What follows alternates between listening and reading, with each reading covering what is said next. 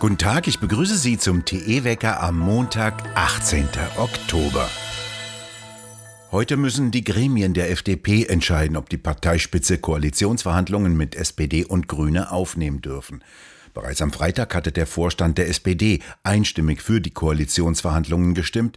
Gestern hatte ein kleiner Parteitag der Grünen mit 70 stimmberechtigten Delegierten fast einstimmig für Koalitionsgespräche votiert. Parteichef Habeck bat um das Mandat mit den Worten, die Grünen würden, so wörtlich, Treiberin großer Transformationsaufgaben sein. Kritik kam kaum auf. Eine Delegierte monierte lediglich, dass die Beseitigung der Armut fehle. Sie habe den Eindruck, die FDP habe die Wahl gewonnen. Andere Delegierte sagten, es müsse deutlich werden, woher das Geld für notwendige Investitionen kommen solle. Die Grünen müssten FDP und SPD in die Pflicht nehmen, um 500 Milliarden für ein Investitionsjahrzehnt in Infrastruktur und für Klimaschutz zusammenzubekommen. Die Grünen wollen ihre Mitglieder in einer Urabstimmung über einen endgültigen Koalitionsvertrag abstimmen lassen. Noch vor Weihnachten solle eine Regierung gebildet werden.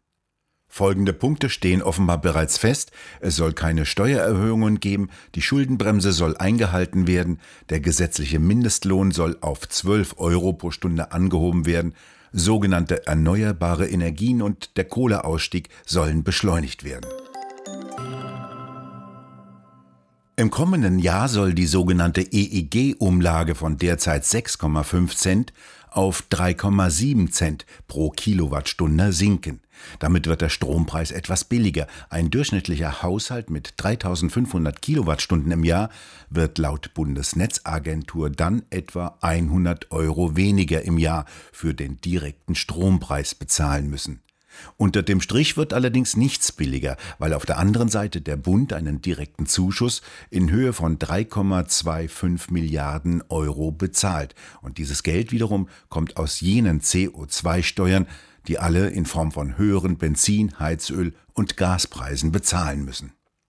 Im Sondierungspapier von SPD, Grüne und FDP wurde festgehalten, dass die Finanzierung der EEG-Umlage über den Strompreis so schnell wie möglich beendet werden solle.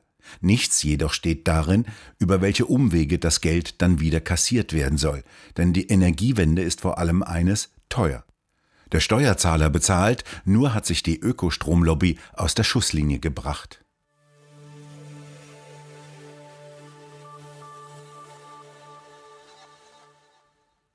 Der WDR will offenbar doch mit seiner antisemitischen Mitarbeiterin zusammenarbeiten. Exklusiv liegt TE-Autorin Zara Riffler ein internes Schreiben des WDR vor, nachdem entschieden ist, die umstrittene Nemi El-Hassan zu beschäftigen. Dies, obwohl sie früher auf dem verfassungsfeindlichen islamistischen Al-Quds-Marsch mit demonstrierte. Sie relativierte den Dschihad und befürwortete die schwarze Vollverschleierung für Frauen. Sie setzte Likes unter einem Beitrag mit Parolen, die die Auslöschung des jüdischen Staates fordern. Die WDR-Programmdirektorin Valerie Beber schrieb intern an alle Mitarbeiter der Direktion wörtlich, hinter den Kulissen sind wir mit der Kollegin weiter im direkten Austausch. Sarah Riffler, was steht denn in diesem internen WDR-Schreiben weiter drin? Ja, das ist eigentlich für mich ein reiner Skandalbrief, weil der WDR die ganze Zeit vorgegeben hat in seiner Öffentlichkeitsarbeit oder immer noch vorgibt, dass er das alles sorgfältig prüft und dass man Antisemitismus ernst nimmt und dass man sie erstmal nicht vor der Kamera stellt und vielleicht, es wurde so angedeutet, man erwägt es, dass sie dann als Autorin hinter der Kamera stehen dürfte und es wäre alles noch nicht sicher.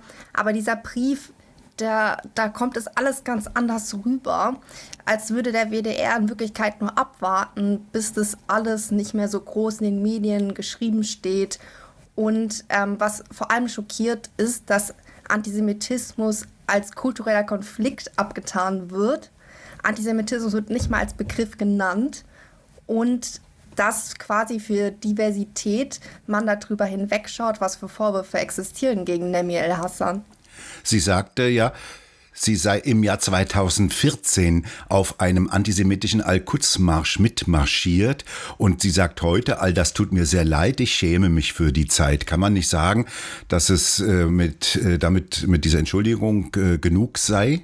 Meiner Meinung nach nicht und von vielen anderen Journalisten auch nicht, denn es ist ja nicht nur die Teilnahme an den Al-Quds-Marsch, äh, für den sie sich ja entschuldigt hat, sondern es sind befremdliche Aussagen und äh, Ansichten, die sie mal hatte.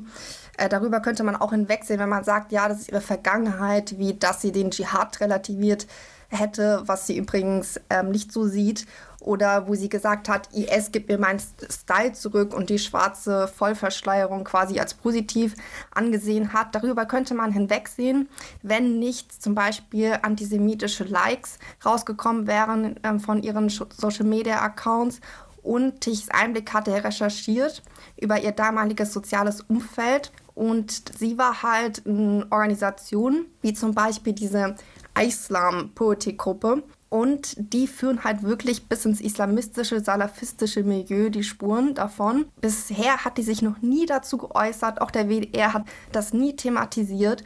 Und wenn eine heutige Journalistin in diesem Umfeld sozialisiert wurde, das ist schon sehr bedenklich, gerade was Antisemitismus angeht, weil jeder Mensch trägt ja bestimmte Konstrukte in sich, die er im Laufe seines Lebens erworben hat, auch bewusst und unbewusst. Und wir wissen nicht, was für Konstrukte sie in sich trägt. Und bisher hat sie keine echte, ehrliche Transparenz wirklich ähm, von sich gegeben. Eine bedenkliche Nähe des gebührenfinanzierten WDRs zu Antisemitismus, oder? Ja, sehr. Vor allem, äh, wenn man bedenkt, äh, dass es eine Opferumkehr seitens des Rundfunks jetzt gibt, weil in dem Brief angedeutet wird, dass man jetzt eher eine Sendung darüber drehen würde, wie Nemir el-Hassan diskriminiert wird angeblich. Ähm, damit meint man die Antisemitismusvorwürfe. Es gab sehr viele legitime Kritik an El-Hassan und das war keine Diskriminierung. Und man sieht damit, dass die Realität, die Achse der Realität verschoben wird und zwar intern im Rundfunk. Offenbar hat der WDR eine neue Zielgruppe im Visier oder wie soll man das verstehen? Ja, wir hatten mit einem äh, Mitarbeiter des Rundfunks gesprochen, der so ein bisschen über die Internas geredet hatte und dort hat er halt gesagt, dass ähm, er das so mitbekommt, dass Antisemitismus tatsächlich mit Absicht in Kauf genommen wird und zwar für die wichtigste Zielgruppe und die sei die muslimische. Und für die wichtigste Zielgruppe ist es nicht nur so, dass man über Antisemitismus mit Absicht hinwegsehen würde, sondern auch, dass man zwecks dieser Bindung dieser Zielgruppe den ignoriert und vorsätzlich in Kauf nimmt, damit denen erklärt wird, wir sind auf eurer Seite und zwar bedingungslos. So hat der Mitarbeiter das erklärt, damit man die nicht verliert, die Zielgruppe. Der zwangsgebührenfinanzierte WDR auf der Suche nach neuen Zielgruppen die er offenbar in muslimischen Reihen ausgemacht hat. Und über so viel Fürsorgepflicht des Senders hätte sich die ehemalige WDR-Journalistin Claudia Zimmermann sicherlich gefreut. Die hatte einmal in einer niederländischen Radiosendung, in der sie als Studiogast auftrat, gesagt, die öffentlich-rechtlichen Medien in Deutschland seien angewiesen, pro Regierung zu berichten. Daraufhin wurde sie gefeuert. Dieses Einblick kann übrigens nur berichten, weil sich Mitarbeiter der öffentlich-rechtlichen Anstalten trauen, an TE Informationen weiterzugeben. Sarah Riffler, vielen Dank für das Gespräch. Windparks auf hoher See beeinflussen das Leben im Meer. Eine neue Studie untersuchte die Auswirkungen der Seekabel, die am Meeresgrund verlegt sind und durch die der Strom von den Windrädern in der Nordsee an Land geleitet wird. Diese Unterwasserkabel haben wie alle Stromleitungen ein elektromagnetisches Feld, und dieses zieht offenbar Krebse am Meeresboden an, die dann sitzen bleiben. Der britischen Studie zufolge veränderte sich die Zahl der Blutzellen im Körper der Krebse, wenn sie höheren elektromagnetischen Feldstärken ausgesetzt wurden. Dies könne eine Reihe von Folgen haben, meinen die Forscher, zum Beispiel, dass sie anfälliger für bakterielle Infektionen werden. Außerdem stellten die kilometerlangen, umfangreichen Verkabelungen am Meeresboden für die Krebse kaum zu überwindende Barrieren dar. Sie warnen, dass dies Auswirkungen auf die Fischereimärkte haben können, da Krebse zu den wertvollsten Krustentierfängen des Vereinigten Königreiches gehören.